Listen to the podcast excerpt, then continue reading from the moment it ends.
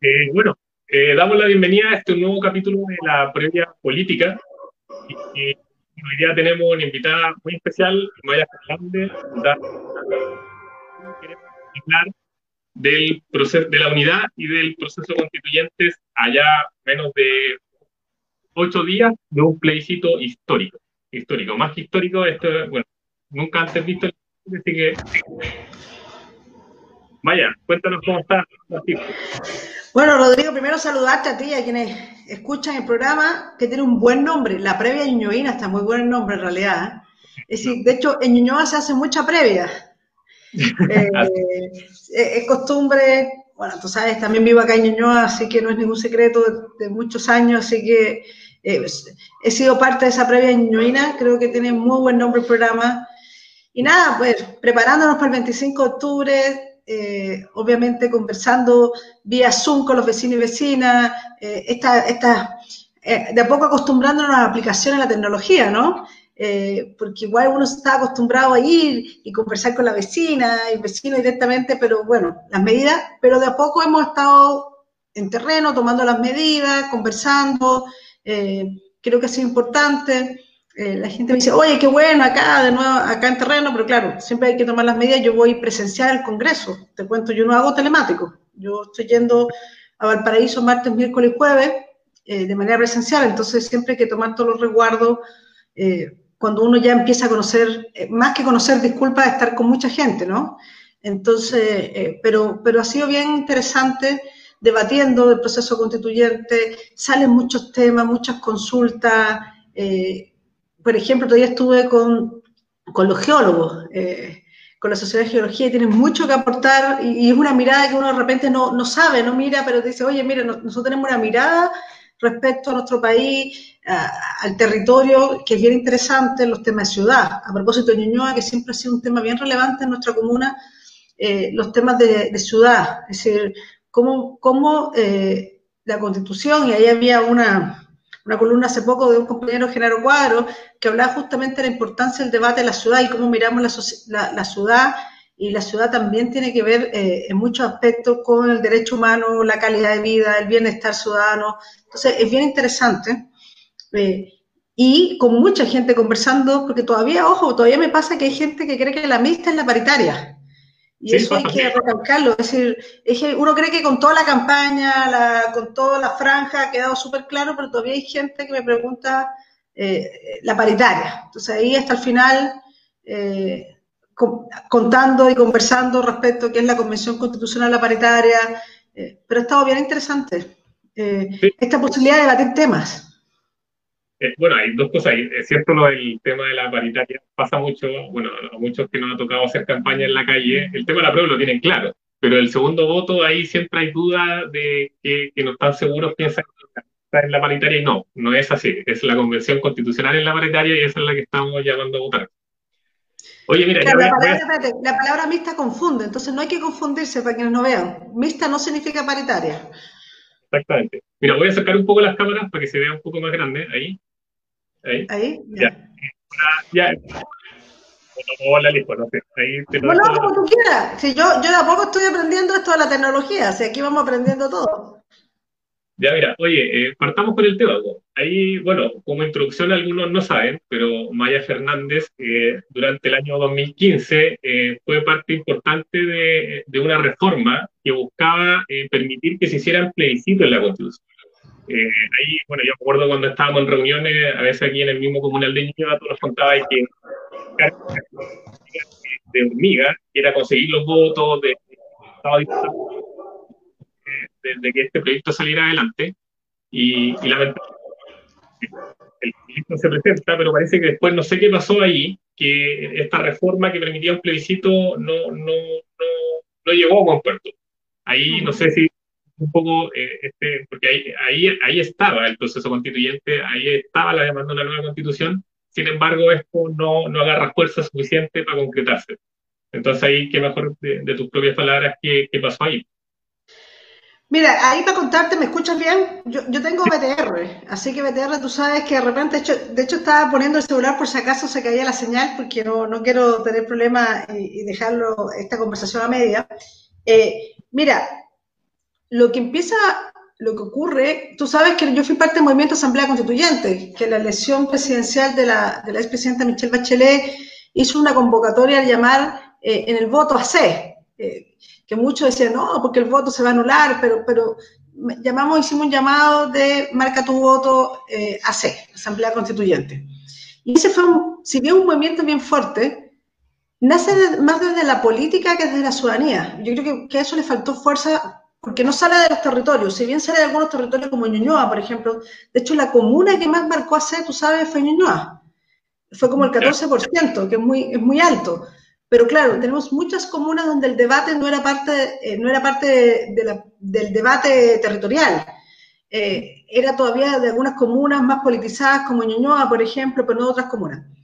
Y, y claramente eh, nosotros empujamos lo que tenemos hoy, la posibilidad de una nueva constitución en democracia. Creíamos que era el momento porque veíamos que en el Congreso, de verdad, le digo a todos y todos, si no tenemos una nueva constitución no vamos a avanzar y te voy a poner ejemplos, Rodrigo, concretos para quienes nos escuchan, le quede muy claro que rechazo con reforma no existe. E, es una falacia, no, es mentira. Entonces, ahí te voy a contar, pero eh, entonces finalmente lo que, lo que ocurre es que nosotros presentamos, dado que la expresidenta estaba impulsando un, proyecto de, debate constitucional con los cabildos, te recordarás muy bien, y nosotros de manera, eh, los diputados del mundo progresistas, eh, de las fuerzas progresistas, presentamos un proyecto con muchas firmas para la posibilidad de un plebiscito, porque tú sabes que necesitamos una reforma constitucional eh, para eso. Y si bien es cierto, no sabíamos si íbamos a tener los votos, porque tenemos con esta constitución los amarres de los coros, era importante abrir ese debate y esa posibilidad.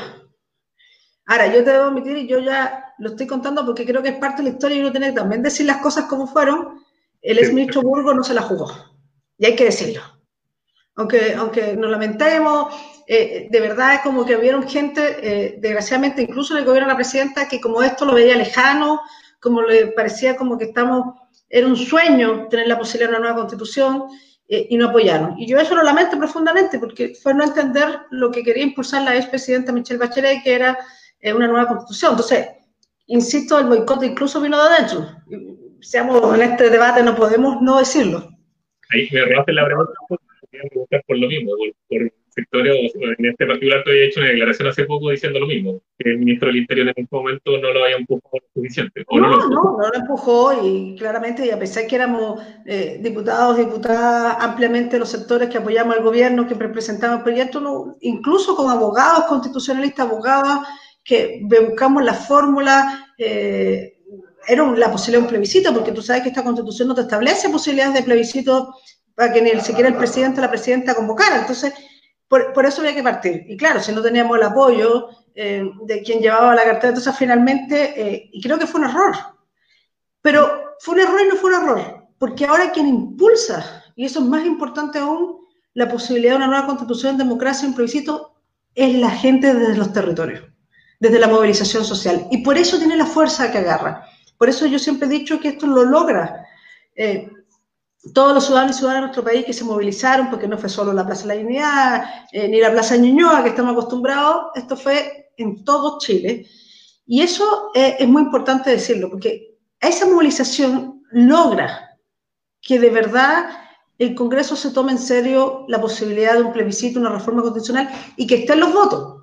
Porque la gente me decía, bueno, pero es que acordaron, muchos han dicho por, la derecha, es que si los votos por esta constitución que te establece el quórum, nunca hubiéramos tenido, nunca hubo una posibilidad de una reforma eh, para un plebiscito porque finalmente, eh, de hecho con los abogados constitucionalistas, con ATRE, entre ellos, veíamos con Jaime Baza eh, que fuera tres quintos, dos tercios, para que fueran menos cantidad de diputados y diputadas que se requerían en la prueba en ese momento cuando presentamos. Entonces, eso mismo ocurría acá. Si no teníamos los votos, de nuevo no íbamos a tener la posibilidad de un plebiscito eh, y que se pudiera convocar un plebiscito por una nueva constitución. Entonces, de ahí que es tan importante eso. Pero eso fue lo que ocurrió. Y por eso yo siempre digo, todo, desde los territorios movilizados, eh, lograron que por fin Chile tenga la posibilidad de debatir una nueva constitución en democracia. Y además que veamos el Chile que queremos. Es decir, ¿por qué no podemos debatir qué modelo económico queremos? ¿Este modelo neoliberal yo creo que no da para más. Es un fracaso que ha llevado a mucha desigualdad. Entonces, bueno, ¿qué tipo de modelo? Modelo de desarrollo sustentable, pensado en el bienestar de las personas, cuál va a ser el rol del Estado. Entonces, hay muchos temas que como sociedad y, una democracia nunca podemos dejar de debatir. Mira, ahí te aprovecho a preguntar, bueno, obviamente esto surge de la ciudadanía, pero aquí hay un, hay claro, la política, la clase política tiene una, un nivel de legitimidad muy bajo, o casi no, por decirlo así, en este minuto la clase política no es capaz como de causar este proceso, o, lo, con el acuerdo del 15 de noviembre es la salida que logra, que logra para que realmente haya un proceso constituyente.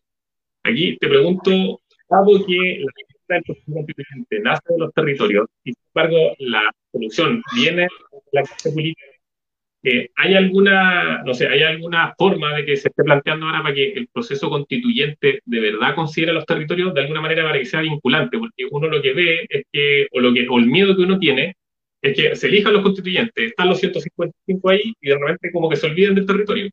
Se olvidan un poco así quienes lo eligieron. Y uno espera que realmente haya una relación ahí, una relación de nuevo entre ciudadanía y política, para que eh, hagamos una constitución que sea de alguna forma legítima por todos nosotros y nosotros.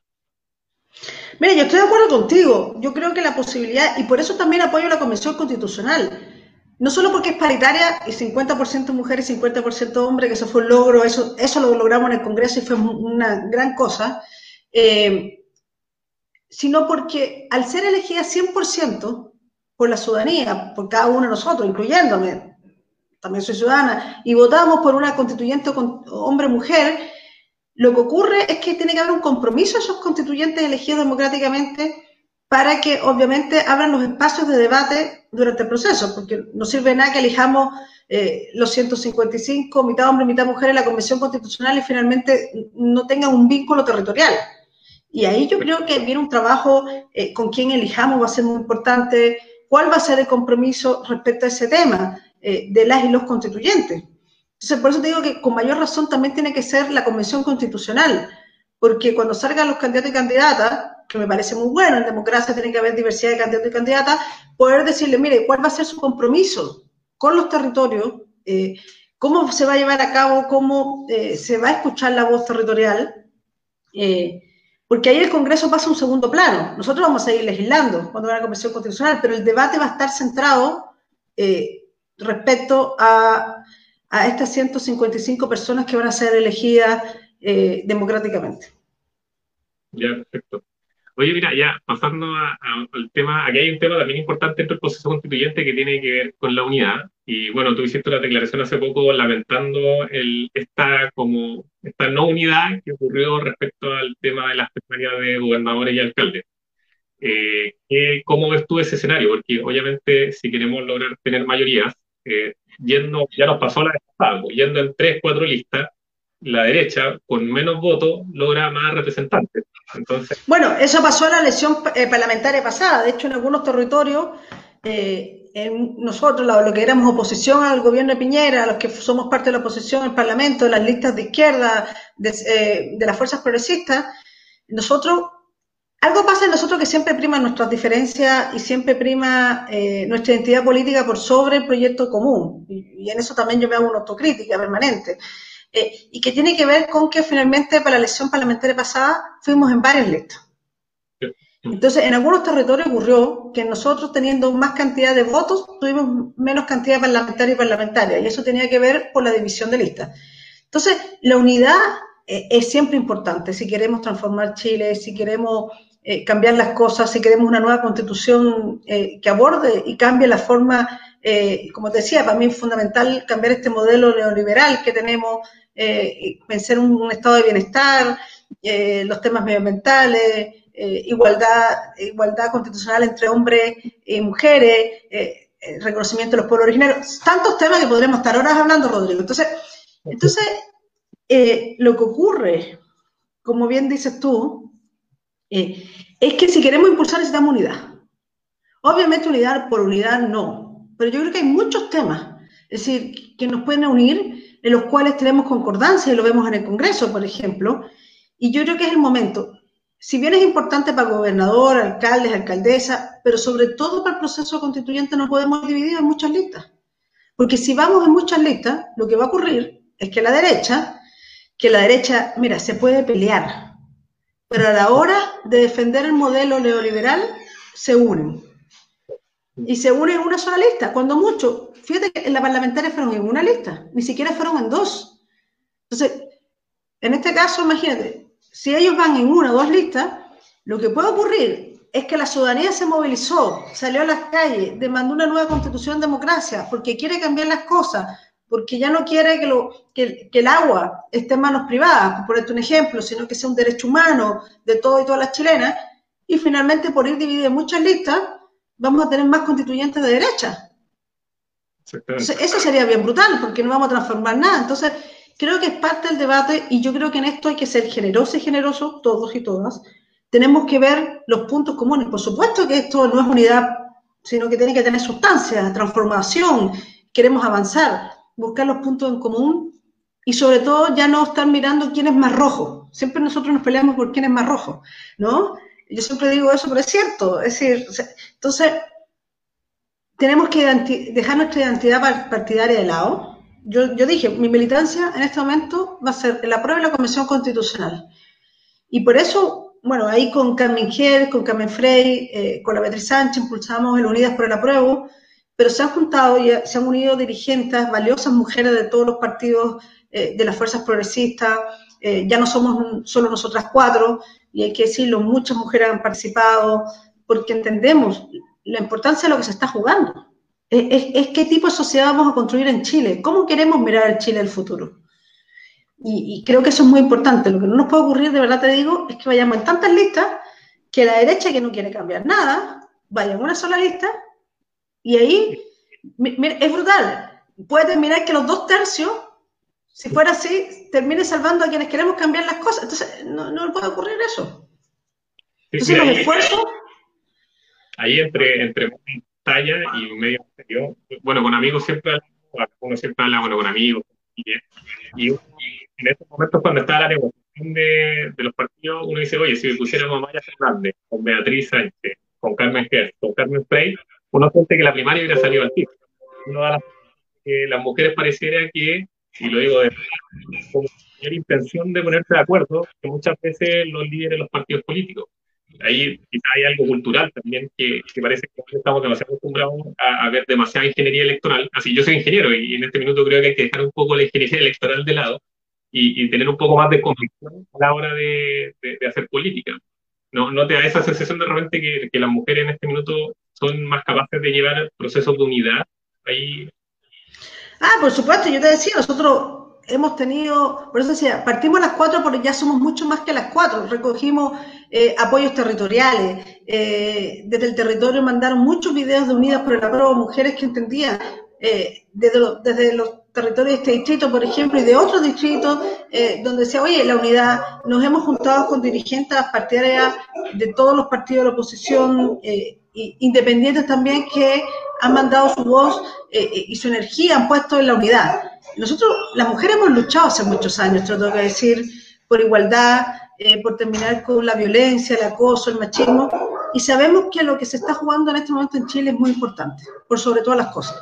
Entonces, como dices tú, es el momento de no defender la identidad, es el momento de la unidad, es el momento de defender los puntos que nos unen, cuáles son las ideas que nos unen, qué es lo que queremos para este Chile. Decir, bueno, si queremos esto para Chile, ¿cuántos de las fuerzas de izquierda, las fuerzas progresistas quieren eso? Y unámonos. Y yo creo que eso es muy importante. Ahí, eh, bueno, hay que. Hay sectores que sí parecen o tuviera el de defender en el tema de no quiero con tal persona, no quiero ir con tal partido, aquí esta reticencia obviamente entre la DC y el PC hay mucha diferencia, pero, pero pareciera que también otros partidos ponen esa diferencia, entonces, eh, ¿cómo trabajar ahí? Porque pareciera que es un camino difícil de lograr, porque la convergencia de, de las fuerzas aquí progresistas no, no es trivial. Entonces, ahí eh, se ve posible, ahí te lo pregunto directamente, ¿se ve posible ahora al proceso constituyente eh, unidad en este ámbito o, es lejano igual que el tema de las primarias? ¿Se pegó, parece o no? Sí, se pegó, creo que se pegó. Ya, hoy, por si acaso, eh, mañana la perdimos un minuto. Si quieren dejar sus preguntas, eh, las pueden hacer por Facebook o por YouTube y nosotros las vamos a colocar acá abajo para si cualquier cosa que le quieran preguntar a Maya Fernández, ahí nosotros la vamos a colocar y la vamos a estar respondiendo. Ahí se está conectando. Te perdimos unos segundos, Maya. Sí, viste, yo te dije, yo te dije que tengo BTR para quienes nos están escuchando. Pero bueno, eso es lo importante, que esto no es grabado, lo estamos haciendo desde nuestros hogares. Eh, entonces, eh, por la hora ya, estas son las cosas que nos pasan a todos. Eh, mira, ¿qué me decías tú? Disculpa, porque yo te perdí. ¿Esta que hay partidos que no quieren unidad? No, porque pasa que realmente hay partidos que están más pendientes de que, oye, este, este partido está este otro, no, no están dispuestos a hay más posición del Partido Socialista. En otros partidos no sé cómo no sé si realmente es posible esta unidad de, una sola lista por partido constituyente, dado que una elección que va a ocurrir ahora y quizás no ocurre en 50 años más o quizás cuánto tiempo. Eh, ¿Se ve posible eso? Mira, yo, bueno, tú sabes que yo soy de la disidencia del partido, eh, yo tengo que decirlo, entonces no, no, estoy como en la ingeniería, eh, pero yo creo que hay que hacer todos los esfuerzos, absolutamente, absolutamente, por unidad. Mira, yo, yo, soy bien sincera en mi postura, yo, era, yo siempre he sido partidaria de un bloque de las fuerzas de izquierda, por sobre todo. Es decir, eh, yo creo que es importante, si con ellos y con ellas tenemos claramente una mirada más común en muchos temas, y eso lo vemos incluso en el Congreso, es cuestión que tú revises las votaciones de los partidos más de izquierda, tenemos, en general tenemos votaciones muy parecidas. Eh, y yo entiendo que, claro, si queremos eh, lista, pocas listas, ojalá una lista, máximo dos, también tenemos que hablar con otras fuerzas del mundo progresista. Eh, pero yo creo que es importante eso, no, no, no, yo creo que aquí todo, por eso decía, no es de un partido u otro, yo creo que todos tenemos que dejar que nuestra identidad eh, tiene que dejar un poco de lado y ver con quiénes queremos cambiar realmente las cosas, qué partidos quieren transformar Chile, quién quiere recoger las demandas, lo que te decía, el tema del agua, el derecho al agua humano, el reconocimiento de los pueblos originarios, eh, el derecho de igualdad entre mujeres y hombres, algo que, de verdad no está. Eh, de hecho, un proyecto que todavía está en el Congreso para una reforma no ha sido aprobado, entonces no está esa igualdad. Eh, ¿Qué queremos? Un Estado, terminar con un Estado que es Estado subsidiario, no más Estado subsidiario, un Estado de derecho. Entonces, son tantos temas que empujamos, tantas fuerzas políticas, que yo creo que eso es lo que nos tiene que unir. Eh, porque lo que no nos va a perdonar la ciudadanía, de verdad, es que por nuestras divisiones vayamos en tantas listas que la derecha tenga más constituyentes. y que finalmente... Dime, dime. que hay algo, la otra vez, bueno, ahí estábamos discutiendo el tema de participación ciudadana, y hay un fenómeno que ocurre que, que se podría decir el respeto a la comunidad. La gente muchas veces quiere que los procesos tengan participación, no necesariamente porque quieran participar, sino porque un proceso que es participativo, de alguna manera le da legitimidad en que, eh, en que ese proceso va a ser llevado o tiene menos riesgo de que esté corrompido o que uno le dota de mayor legitimidad. En este tema de la unidad, a mí me pasa un poco, un poco lo mismo. Yo creo que hay sectores de la población que no necesariamente son los que se están manifestando. Seguramente el trabajador que, que le toca estar 44 horas en la semana eh, dándole duro al trabajo, 3 horas en ir y volver a la pega, eh, que seguramente tiene familia, no tiene seguramente mucho tiempo para protestar, ni, y, aunque sí está de acuerdo con la demanda. Y, yo creo que para esa hay una, hay una cantidad de población que, que realmente está rencilla, eh, con mal ojo, así siente que y de alguna manera como que la clase política no es capaz de ponerse de acuerdo siendo que hay que, estamos más o menos todos de acuerdo y las fuerzas diferentes que pero lo que hay acuerdo en una enormidad de temas que tú has mencionado acá entonces a mí me pasa sí.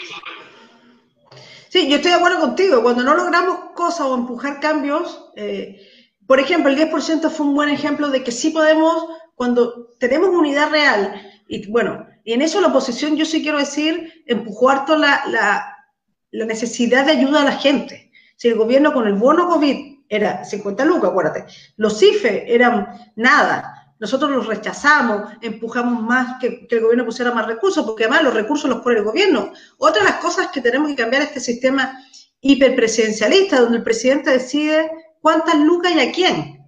Lo hace el Ministerio de Hacienda, pero es el presidente que tiene ese rol, no el Congreso. Entonces, imagínate un Congreso que nunca puede subir los ayudas, que nunca puede destinar los recursos. Finalmente, más que decir sí o no, entonces, pero se logró empujar que el gobierno entendiera que tenía que ayudar más a la gente. Eh, así todo nos está ayudando la clase media, mucha gente, la única ayuda que he tenido, me imagino que te pasará a ti los territorios que nos cuentan, es el 10%, porque han quedado fuera de todo. Eh, entonces, y, además la gente de clase media que por algún error postuló a las 500 mil pesos, además ahora los quieren eh, enjuiciar, yo encuentro un error, es decir, no sacan la voz por los eh, empresarios que les perdonan eh, todas las cosas, les bajan las colusiones, eh, el tema de por ejemplo, nadie saca la voz, pero por personas que, que necesitan igual ayuda, porque su familia igual alguien, me escribía alguien, mire, yo tengo trabajo, pero mi mujer lo perdió. Entonces, pero volviendo al tema, yo de verdad creo que no, el 10% es un buen ejemplo de cuando nos juntamos, porque eso fue empujado por la oposición, por todas las fuerzas, lo logramos. Incluso logramos que votos de la derecha que necesitábamos por el quórum estuvieran eh, conversando, machacando la importancia, y eso acompañado por la gente de los territorios que demandó mucho el 10%. Exactamente.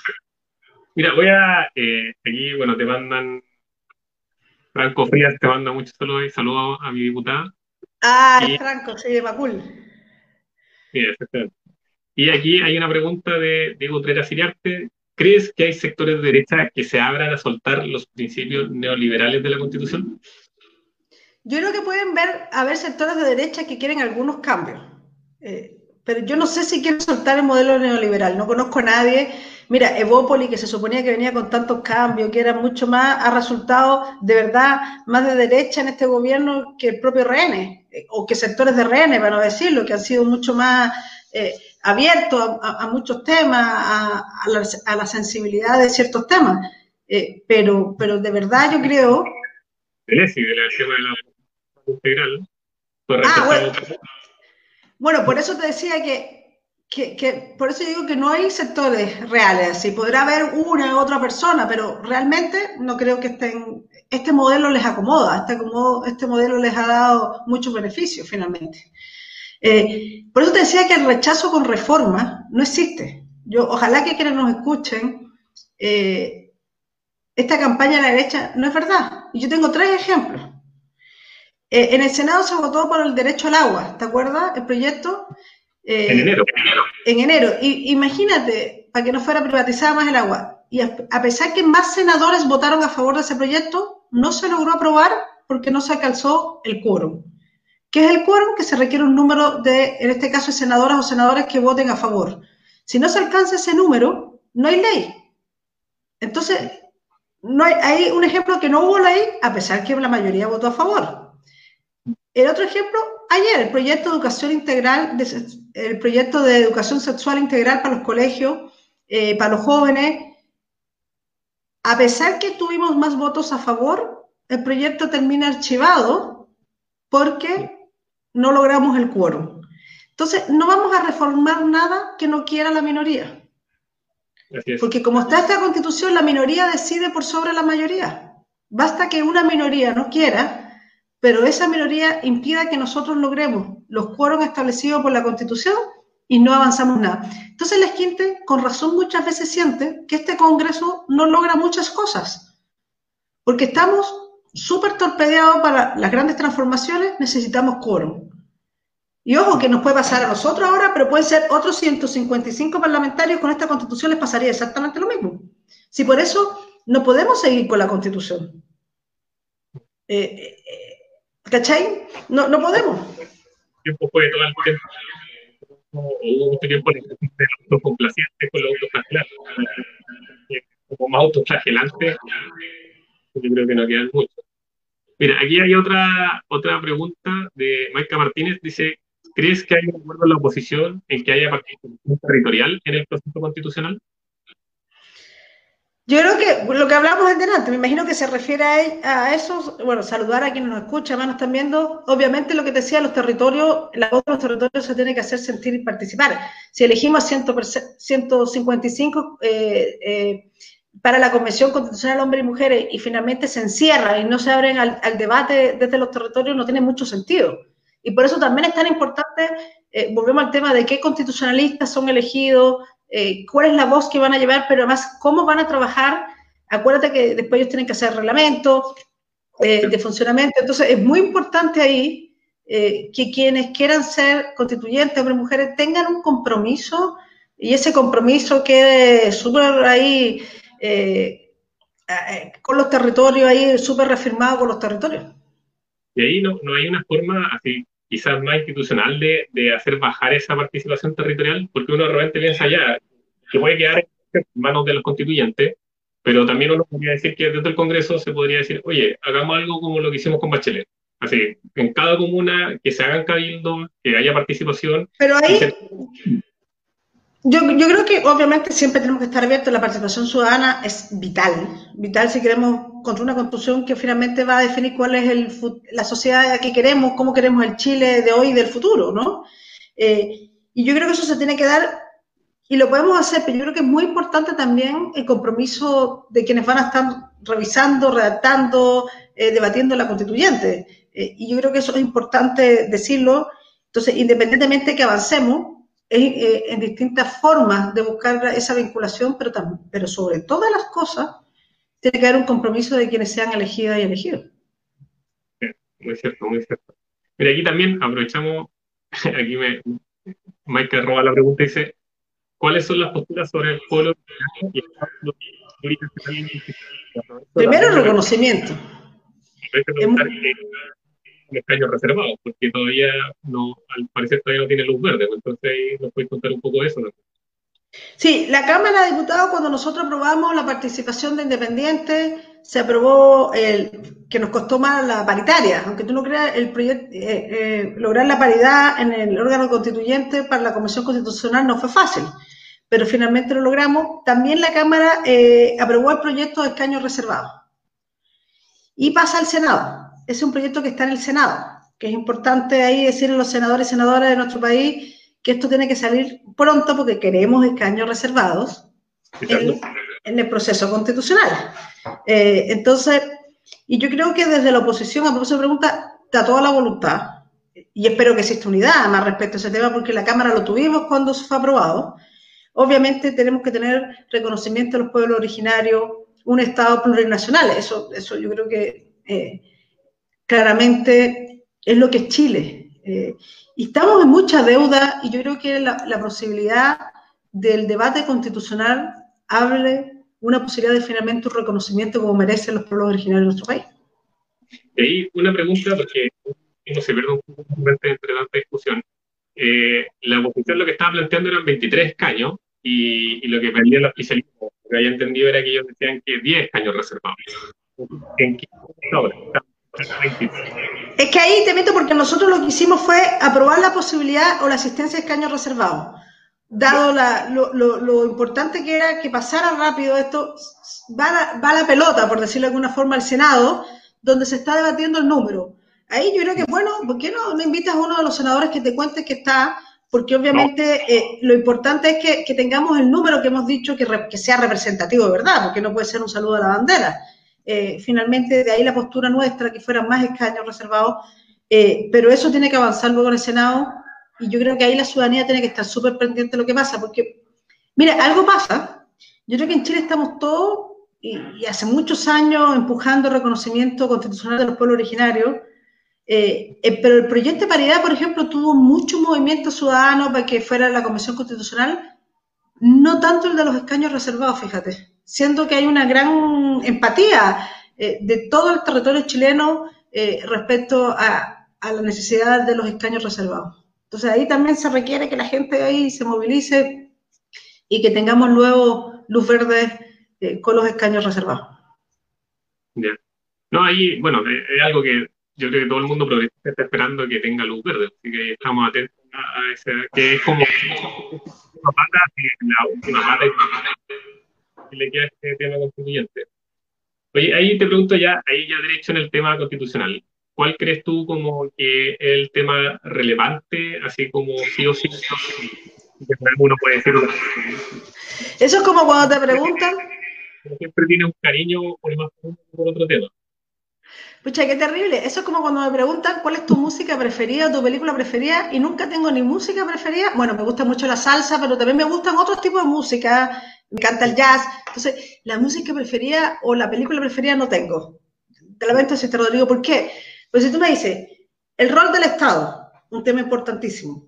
Terminar con el sistema presidencialista que tenemos, importantísimo si queremos avanzar en democracia Participación democracia, por, por ejemplo, iniciativa popular de, de, ley, disculpa, iniciativa popular de ley importante para fortalecer la democracia, eh, participación ciudadana directa, em, por ejemplo, los temas de derechos, obviamente, ¿para qué vamos a de derechos sociales que no hemos abordado? Porque ese es el tema, pensiones, salud, educación, vivienda, ojo que es un temazo, y te digo cada vez más en Santiago el tema de la vivienda social es un tema, el derecho a la vivienda.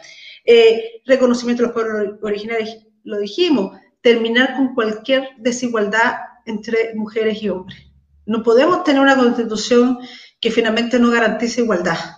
Eh, uh, los temas medioambientales, que no lo hemos hablado, pero el tema medioambiental, los jóvenes están muy preocupados, están muy motivados y motivados por el tema medioambiental. Eh, recursos naturales, hablamos del agua. Entonces, cuando tú me dices mi tema preferido, yo creo que es cambiar el modelo de una vez por todas. No más modelo neoliberal, eh, porque esa es la base para cambiar y pensar en un Chile que de verdad esté basado en el bienestar de las personas. Oye, y ahí aprovecho de agarrar algo que dijiste, eh, el tema de la vivienda, cierto que, que a veces como que se como que, o siento que está un poco naturalizado el hecho de que cada uno se haga de la vivienda según sus propias, de alguna manera, como su éxito personal o económico como que no, no, no hay como una, no sé, se, se empuja poco la vivienda, que es lo primero que uno debería tener para poder vivir, así como que sin vivienda uno no, tiene hogar, eh, se, le, se le empuja poco. Así, se le, así el tema, por ejemplo, hay un tema de déficit de vivienda social, otra, por un lado, que, que hace que genere que mucha gente tenga que vivir con familiares, es terrible, así como que pasa mucho que no se logra adquirir la primera vivienda. Y por otro lado, tampoco hay nula regulación respecto a los precios de la vivienda. Por ejemplo, eh, se deja un poco que el mercado funcione por sí solo, así esto de, la mano invisible de Adam Smith aquí funciona muy bien porque hay mucha demanda por vivienda, mucha demanda no necesariamente para vivir en la vivienda, hay mucha demanda por inversión en la vivienda, por gente que quiere tener propiedades para poder arrendar. De ahí hay alguna forma que, que no se le pone énfasis en este tema, que, que, se deja que se especule con la vivienda como si fuera otro insumo más y se habla poco de eso ahí yo sé que tú ahí el tema territorial te mueve mucho. ¿Qué, qué, opinas de esto? Por eso te decía que los temas de ciudad y territorio también van a ser fundamentales en el debate constitucional. ¿Cómo miramos la ciudad? Yo siempre he dicho que Santiago, bueno, vamos a elegir las gobernadoras y gobernadores por primera vez, pero la necesidad, y ojalá sea una especie de alcalde o alcaldesa mayor que mire la ciudad y los territorios. Pero como dices tú, eh, el uso del suelo en Chile, es decir, se especula, es pura ganancia. Cada vez que un municipio, y lo veo, yo quiere comprar un terreno para construir viviendas sociales, y postular, los precios son altísimos. En Santiago cada vez va a costar más encontrar terreno. Pasa siempre en las zonas urbanas. ¿Desde cuándo no se construye vivienda social, Rodrigo, en Ñuñoa? Yo creo que nadie tiene memoria. Es decir, yo creo que las últimas, uh, mira, muchos, muchos años. Entonces, yo los ocho años la feria quizás hacia allá, pero desde ahí que no he visto nada más. Por eso, entonces, de verdad, porque no hay una política. ¿Por qué? Porque el terreno es muy caro. Es decir, y ahí tiene que haber una política de suelo muy clara a propósito del debate que vamos a tener que dar. Y a propósito del Estado subsidiario que tenemos nosotros, donde el, Estado no construye viviendas sociales, finalmente subsidia a las empresas para que construyan. Entonces, ahí es un tema no menor, y ojo que eso nos van a empujar hasta los territorios. ¿eh? Eh, mira, Ñuñoa, yo que represento también, por ejemplo, eh, comunas como San Joaquín, La Granja, la cantidad de comités ha llegado eh, de hecho hay uniones comunales, eh, eh, es muy grande la cantidad de gente que requiere vivienda, que está pidiendo, y que de repente es brutal, encuentran terreno, pero los precios de esos terrenos ni para el Estado, porque son muy caros, entonces es muy brutal, y ese tema tenemos que abordarlo. Pero yo también digo en Ñuñoa, en Ñuñoa hay muchos problemas de vivienda en algunos sectores. Gente que lleva ocho años postulando, hay comités de allegados, eh, porque a mí me pasa a veces que cuando digo que vive en Ñuñoa me dicen Ñuñoa no tiene problema. Y yo digo que sí, en Ñuñoa hay mucha gente que también requiere mucho apoyo y mucha ayuda. Sí, ahí de repente, así, uno que vive en Ñuñoa sabe que hay una diferencia entre, así, de la hacia arriba, de Grecia hacia arriba y de Grecia hacia abajo, así como que uno ve los problemas. También incluso dentro del entremedio también hay problemas. Y la gente que vive, quizás que es de sectores medios, también sufre porque tiene bajas pensiones y muchas veces no puede pagar las contribuciones. Exactamente. ahí, de repente, ahí en este, tema de la vivienda también, o de, este, como de la cáscara que uno ve en niñas, se fundan también distintos tipos de pobreza que no siempre vemos. Oye, ya, para ir un poco terminando, lo que sea que quieras decir, obviamente me imagino si quiere alguna recomendación, no sé, ahí podemos aprovechar de consejos que a la gente no se le olvide, ahí te dejo la palabra. No, bueno, primero este espacio yo creo que es bueno encontrarse. Eh, todos estamos aprendiendo tecnología, yo aprovecho de estas conversaciones, pero eh, y creo que es importante encontrarlo aunque sea vía así telemática, a distancia. Eh, y lo importante es el llamado a votar. Yo sé que estamos en una pandemia, eh, pero tomando todas las medidas necesarias, hay que votar con un voto seguro. Eh, creo que es importante hacerlo. Yo, yo, siempre digo, imagínate, el día de mañana tus hijos, los nietos, porque hay gente de distinta edad, dicen, oye, fuiste a votar para el plebiscito, ¿cómo estuvo ese día? El plebiscito de una nueva constitución, las emociones, y uno le diga, oye, es que no fui a votar. No, no hay que perderse ese momento histórico, hay que ir. Claro, hay que tomar las, las mascarillas, hay que tomar todas las medidas, va a haber alcohol gel, el CERVEL se ha preocupado y ha estado preocupado de eso, revisar los locales de votación, permíteme este mensaje, Rodrigo, porque hay gente que ha sido, como hay más locales de votación, porque el CERVEL habilitó, algunas personas han sido cambiadas eh, de local de votación. Eh, por ejemplo, aquí a mi marido lo cambiaron, por ejemplo, ahora vota en otro local de Ñuñoa. Yo voté en el y ahora voto en Villa Olímpica, también me cambiaron, así que estoy dentro Por eso digo que eh, ojalá eh, todos revisemos ahí en la página de Cervel, es muy rápido, eh, si mantenemos los locales de votación. A mí me, dejaron igual, voto en el internado femenino, quedo, pero, pero creo que es importante hacerlo.